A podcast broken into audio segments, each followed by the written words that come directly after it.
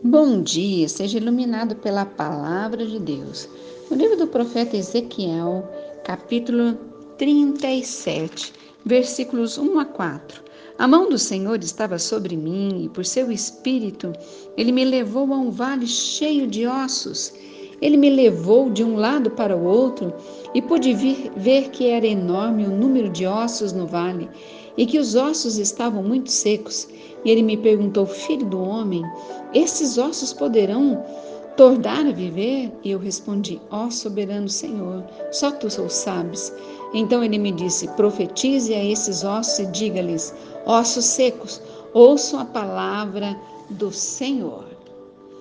Estou certo de que em algum momento em sua vida você sentiu que para onde quer que você olhasse, você via uma pilha de ossos mortos e secos, tal como a cena aqui de Ezequiel. Deus mostrou uma pilha desses ossos frágeis a Ezequiel e lhe perguntou: Esses ossos poderão tornar a viver? Em outras palavras, ele estava perguntando: Pode-se fazer alguma coisa com este caos? Esta situação pode mudar? Deus está fazendo essa pergunta para você hoje. Então ele disse a Ezequiel para falar aos ossos e dizer a eles: ossos secos, ouçam a palavra do Senhor. Se na tua vida, né, se a tua vida está um enorme caos e você está tentando né, expulsar né, o inimigo da sua propriedade, mantê-lo debaixo dos seus pés, você pode fazer isso com palavras. Você pode dizer: Ouça sua grande montanha, ouça a palavra do Senhor, ouça caos, ouça a palavra do Senhor, ouça pobreza, ouça a palavra do Senhor, ouça enfermidade e doença, ouça a palavra do Senhor, ouça espírito atormentador, ouça a palavra do Senhor.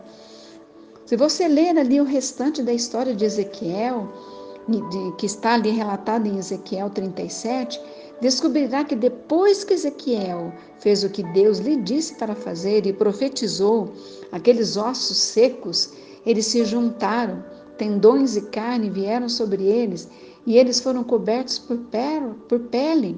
Então, em Ezequiel 37, 9, o Senhor disse a Ezequiel para profetizar e dar ordem para que o sopro de vida e o espírito entrasse neles.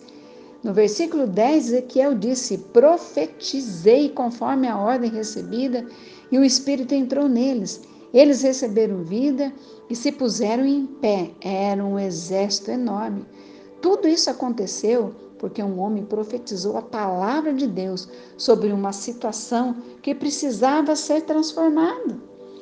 Eu quero te perguntar: qual é a situação que precisa ser transformada na sua vida? Na sua casa, na sua família?